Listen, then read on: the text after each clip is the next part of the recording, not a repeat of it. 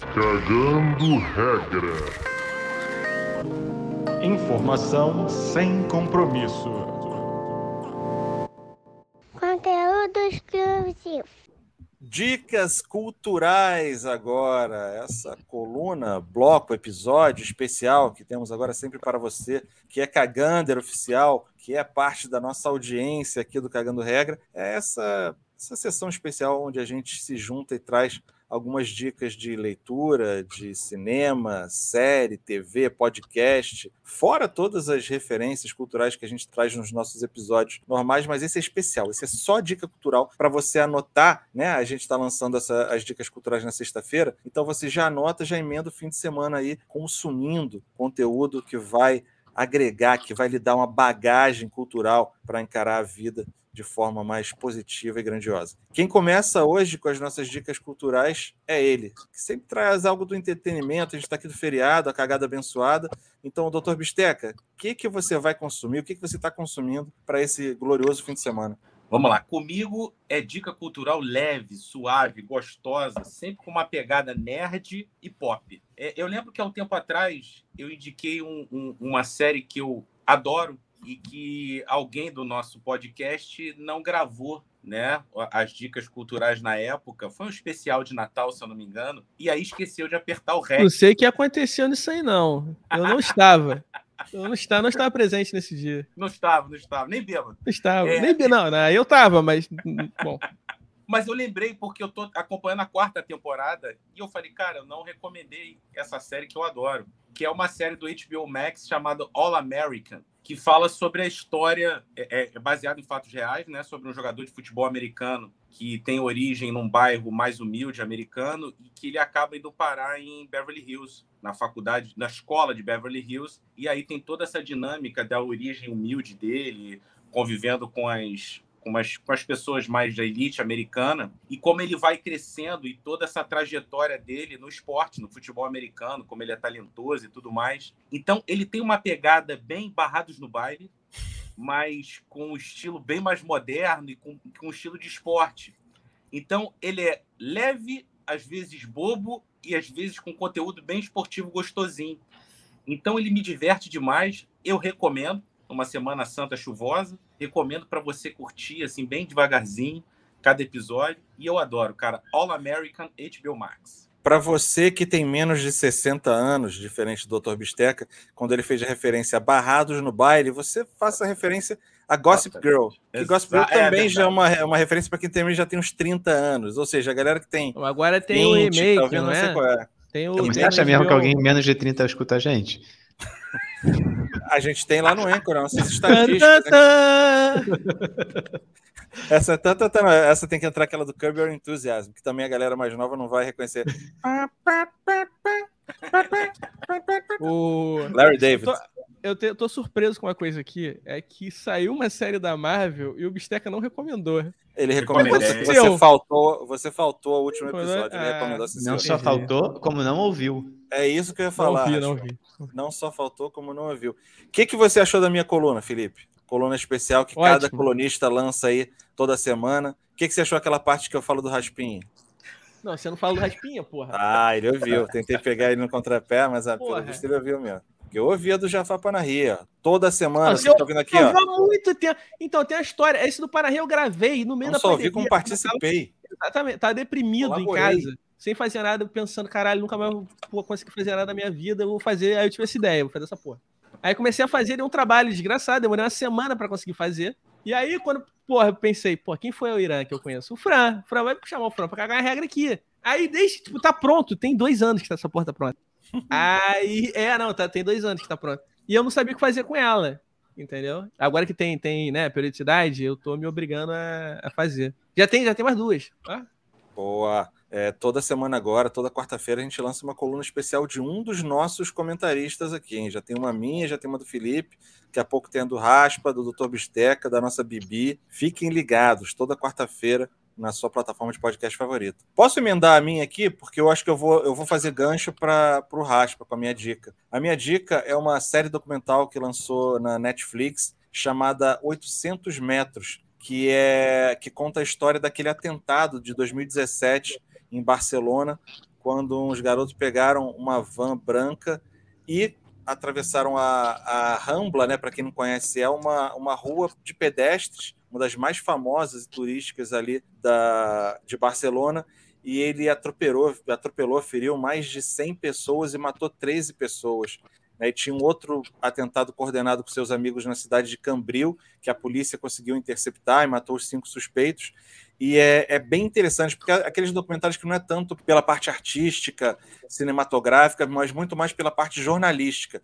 Aquele documentário que é meio uma reportagem mesmo. Vai buscando as pessoas que participaram, aí analisa pelas imagens de segurança onde é que elas estavam, onde é que o cara estava, pega imagem de arquivo dos próprios garotos, mostrando como é que eles se radicalizaram, o que para mim é o aspecto mais é, assustador dessa, desse atentado, porque quando a gente pensa, né, atentado terrorista ligado ao Estado Islâmico, você imagina um cara porra, que nasceu, sei lá, lá na, na, Arábia Saudita, como foi o caso do 11 de setembro, no Afeganistão, o caso do Osama Bin Laden, é, e aí que o cara foi se radicalizando é, na, na, no extremismo religioso e seguindo aquilo, e aí depois fez uma série de, de, de ensinamentos ali do ISIS, então, para fazer como ia fazer esse atentado.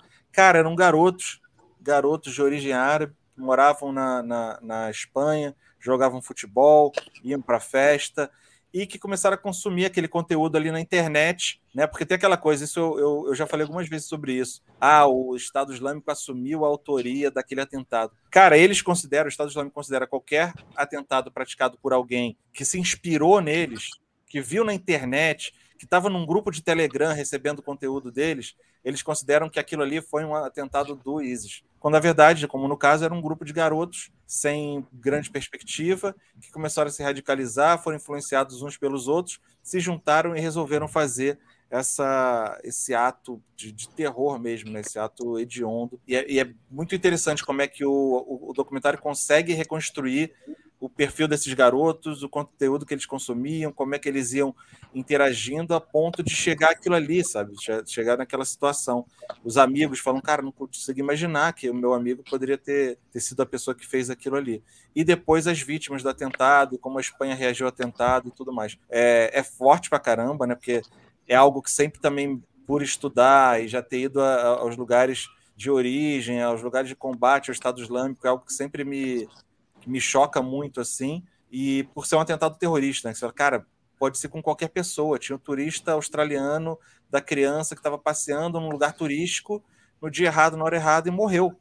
Porque um desgraçado de um moleque de cabeça fraca se radicalizou e pegou uma van para sair atropelando todo mundo. Imagens muito fortes também, mas é uma reportagem muito bem feita. Fica a dica. Eu queria trazer para o Raspa, porque o Raspa estava lá nessa época, né? Ele estava em Barcelona, estava morando lá. Foi no dia do seu aniversário, se eu não me engano, né? Foi. E como é que foi a perspectiva de quem estava lá nessa época, Raspinho? Você acha que você não viu ainda essa série, né? Não vi a série, até assim, por exemplo, não sabia que tinham sido garotas, assim. Eu lembro que quando aconteceu, que acho que dois dias antes do atentado, um armazém tinha explodido perto e tinham suspeitas de que eram os explosivos, que a van não ia ser só atropelar, e sim, no final a ideia era. Exatamente. Explodir tudo. Mas, cara, eu vivenciei um pouco, acho que o que a população americana, de certa forma, deve ter, que é um medo de tudo. Assim, a gente não saiu de casa, acho que ficou uns dois dias sem sair de casa, não tinha nenhum alerta, não tinha nada, mas você fica com aquele medo. Tinha sido uma van branca e o subconsciente, tipo, o inconsciente, né? Eu ia passear com a Greta, com a minha cachorra, vi uma van branca, fala, caralho, tipo, olhava suspeito, assim, de reflexo mesmo. E a Rambla é uma parte bem turística, geralmente quem mora por lá não frequenta muito, mas eu te, conheci, conheço gente que estava lá, graças a Deus não, não deu nada, mas ficaram presos nas lojas porque ninguém sabia o que estava acontecendo direito, então correu a correria, passou a, a, van, o cara saiu correndo, a pessoa saiu correndo, na confusão toda eu tive uma amiga minha estava na loja ali, tipo, presenciou tudo muito de perto e ficou um, um medo, assim, não, acho que depois de um, não de muito tempo, passou, não tem não é uma coisa, é uma coisa que preocupa a população local, tipo um atentado ou alguma coisa assim, mas também acho que foi um divisor de águas, né, que há muito tempo que não tinha nada ali, em especial do vindo do Estado Islâmico. Na Espanha teve, tiveram algumas coisas, algumas confusões de, de independentismo lá, especialmente ali com o País Basco, mas não, nunca tinha tido algo assim. E foi bastante chocante, assim, para mim, eu ainda do Brasil, tô acostumado com um assalto à mão armada. Não tô acostumado com um cara meter uma, uma van, uma coisa mais aleatória assim. Eu sempre falo isso, pô, no Brasil, pelo menos o pessoal é mais honesto. Você sabe, o cara vem te assaltar, fala, isso é um assalto, te explica. Você sabe o que, que é, você dá. É, tem gente que sai na pior disso, mas é uma coisa que você mais ou menos você pode tentar evitar. Porra, um, uhum. uma pessoa com um fio a menos ali na cabeça, pegar um carro e atropelar, passar por uma via de pedestre, isso você não tem como se prevenir, né? Então, foi bastante chocante, assim, para mim e para o pessoal ficou todo preocupado, era não evitar aglomerações, a gente ficou um tempo com essa uma certa paranoia.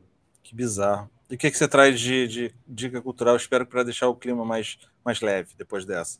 Então, é... bom, vou trazer duas. Eu ia trazer só uma, mas vou trazer, como sempre, vou trazer duas. Um é um livro bem pequeno, mas bem interessante, que é o nome é Cartografias da Masculinidade, que é uma compilação de artigos do Pedro Ambra, que organizou tudo. É um... Ele é um psicanalista e é, são artigos de psicanalistas que fala sobre toda essa questão que a gente tem hoje em dia é, de como rever a masculinidade. São artigos que falam desde transexuais, do tipo, masculinidade tipo, de homens negros, de como às vezes tem também essa coisa de desconstruído, tentar forçar. O homem era forçado a ser o, o alfa, o macho, e agora também às vezes a gente para que não funcionou e agora também forçar a pessoa a ser extremamente desconstruída também não é resposta. Assim, são vários, são vários tipo, artigos é, bem interessantes por mulheres e homens, todas do setor da psicanálise, avaliando, abordando temas de como a gente pode levar essa, essa, essas masculinidades para o futuro de uma maneira saudável para todo mundo. É, achei bem interessante, é bem fininho, é curtinho, para quem está vendo é, é, pequeno, mas é denso, assim, é, é bem legal. E de série mais, vamos dizer, boba, divertida, cara, eu comecei a ver sem nenhuma pretensão de que fosse que eu ia gostar tanto. The Last Kingdom, O Último Reino, que é sobre, vamos dizer, é baseado nas histórias do The Saxon Stories do Bernard Cromwell, Cromwell que é a, época a gente está acostumado a falar do Vikings, né, que era aquela toda a parte toda dos vikings invadindo a Inglaterra. E o ponto de vista mais britânico, saxão, de tudo, como é que a Inglaterra virou um país. E, pô, é, é, muito bem feita. A parte de guerra é muito bem feita, mas também os personagens que tem a primeira temporada, pô, uma série de guerra, teoricamente assim, boba, a primeira temporada acaba, o último episódio eu tava chorando com o que aconteceu com o personagem tudo. E tô na terceira temporada e tô achando bem interessante, assim, tem tem coisas que você não espera, não tem esse apego ao personagem, tipo, de, de todo mundo sai vivo, você vai perdendo gente, você fala, puta que pariu, como é que pode essa pessoa morrer? Tô gostando muito. E é baseado nos livros que também já fez muito sucesso. É uma série. Mas é baseado em histórias reais, assim, ou, ou pelo menos. Personagens reais. É uma novelização histórica, eles chamam. Sim, é, o personagem principal, Urtred, ele é baseado num, num personagem, numa pessoa histórica, Urtred, que é até. Né, o, o escritor é descendente desse, dessa, dessa pessoa, desse Lorde que que foi, assim, não, é, não foi uma pessoa tão importante como a série é, na série é, mas foi uma pessoa importante é, para a história da Inglaterra. Então ele pega personagens importantes e mistura história com. E qual é a plataforma? Não é para fazer propaganda, que não estão nos patrocinando, mas é porque eu quero assistir. Netflix. Netflix. Começou pela Netflix. BBC. Começou na BBC as duas primeiras temporadas e as três são cinco até agora. As três outras já são pela Netflix. Aí você já vê também que tem uma padronização também de fotografia, de figurino. O famoso melhorou. Melhorou. É, não, e, e para juntar com Vikings, porque como são os dois lados, quando a Netflix comprou, tentou unir um pouco, ainda que são duas séries diferentes, tentou juntar um pouco as duas na, no mesmo figurino, na mesma fotografia, mesma estética. Interessante, interessante. Felipe, o que, que você traz aí de dica cultural? Cara, eu vou trazer um livrinho foi publicado, acho que agora esse mês aí, tipo, saiu tem duas semanas, chamado Crepúsculo do Mundo, do Werner Herzog, cineasta alemão, que, cara, eu, tipo, eu comprei e li numa sentada praticamente, o livro é muito bom, tipo, muito bom, muito bom mesmo. O livro conta a história do Hiro Noda, que é um japonês muito doido, muito doido, galera, ele é muito doido. Ele ele faz o seguinte, cara, ele tá numa ilha nas Filipinas, tipo, no final da Segunda Guerra Mundial, na hora que o Japão tá evacuando, ele é um soldado japonês, o superior dele vira para ele: então, meu filho, você vai ficar aqui tomando conta da ilha para quando a gente voltar, né? E ele ficou 30 anos tomando conta da ilha, achando que a guerra não tinha acabado. E no meio da floresta, com tática de guerrilha, o cacete. Cara, história é incrível. E é uma história real, o cara, o cara de fato existiu. O Herzog encontrou com ele e ele conta a história, né, a partir do encontro com o cara. O cara contou a história toda para ele. E, cara, porra, é surreal demais. Tipo, é, é, você vê como o nosso mundo é muito doido. Uma e... pergunta que talvez você não saiba é. responder. Por que, que não virou um documentário do Herzog, sim, um livro? Cara, eu não sei, eu fiquei pensando isso também. Mas eu acho. Não, não, na verdade, nem um documentário, mas uma ficção. Que eu acho é, que, o, que o Herzog. talvez por falta de orçamento, cara, sendo muito sincero, porque é, é, não, não, seria uma parada muito fácil de se filmar nem de se vender, na real. Porque o Herzog tá numa vibe mais de fazer documentário agora do que ficção, né? E do início do livro, a primeira frase do livro tem, tem a seguinte citação. Eu dar uma lida aqui rapidinho. Muitos detalhes estão corretos, muitos outros não. Ao autor importou outra coisa, importou algo essencial, conforme ele acreditou reconhecê-lo em seu encontro com, com o protagonista desta narrativa. Então, não necessariamente ele está escrevendo sobre. Entendeu? Tipo, é Herzog, Herzog, aquela maluquice. E vai muito de acordo, como o Fran falou, é, em direção ao cinema dele, mas de uma certa forma também tipo, é muito louco como ele é um escritor, um frasista maravilhoso. É, é tipo, cara, é um romance, você lê como se fosse um romance, apesar do Herzog ser um dos personagens e é muito bem escrito. Então, tipo, cara, eu acho que ele se encontrou na literatura nesse livro. Assim, eu já tinha lido outro livro dele que também fica indicação aí, o Caminhando no Gelo. A Sully, nossa montadora que trabalha com a gente também. Quando foi para a Alemanha, eu dei o meu para ela de presente, porque é um livro muito doido também. Tipo, tem uma, uma, uma, uma crítica de cinema alemã chamada Lotte Eisner, que ela meio que é a fundadora do, do cinema intelectual alemão, assim, do, do expressionismo alemão, assim, da vanguarda alemã do cinema dos anos 20. E ela tá com câncer, ela é internada em Paris e o Herzog tá em Berlim. Berlim? Acho que é Berlim. E ele vai caminhando. Ele, ele fala isso, que ele, ah, o cinema alemão não está preparado para Lloyd Eisner morrer. E a única coisa que ele, que ele sente na obrigação é ir caminhando até ela para ela sobreviver àquela doença. Então ele passa três meses caminhando no gelo, no, meio do deserto europeu, do inverno europeu, para encontrar Lloyd Eisner. Então é a história dessa tra trajetória dele. Ele é maluco, é maluco pra cacete. Porém, é um cara interessantíssimo, é um cara que encontra essas histórias é, fora da casinha, né? Do, do, homem sendo colocado à prova, principalmente na relação com a natureza. Ele não enxerga a natureza como uma parada pacífica, como, sabe, já ah, temos que conviver com a natureza. Para ele, a natureza é um inferno, é uma representação do inferno na Terra e que ela quer cuspir a gente do planeta, entendeu? Então é bem interessante. É, né? Ezog é interessantíssimo. Não, e esse cara. Ezog, a very interesting character to speak about movies and cinema. A gente estava falando outro dia também de. Ele, ele, ele é, é, é, um personagem inusitado, é difícil até achar adjetivo.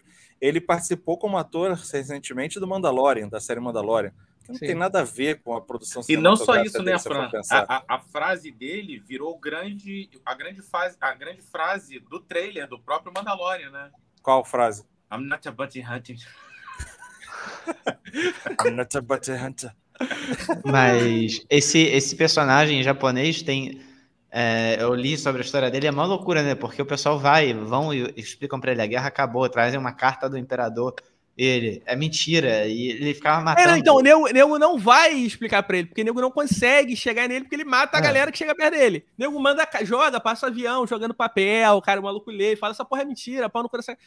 É, japonês também, né? E ninguém mata o cara porque sabe que ele tá Tipo, ninguém sabe. Tá, tá, ele matava a gente da população local. Foi tudo, gente, ele, ele, tá, ele, ele tá achando que ele tá fazendo certo. Tipo, ele é uma pessoa que precisa de ajuda. E o Herzog, voltando a falar do Herzog, tá até dando um search rápido aqui. Ele foi convidado uma vez por um cara que tem que tem um, tinha um canal de skate, de, do esporte skatista, e falou: Pô, Herzog, posso fazer uma entrevista com você por Zoom aqui sobre skate? Ele pode.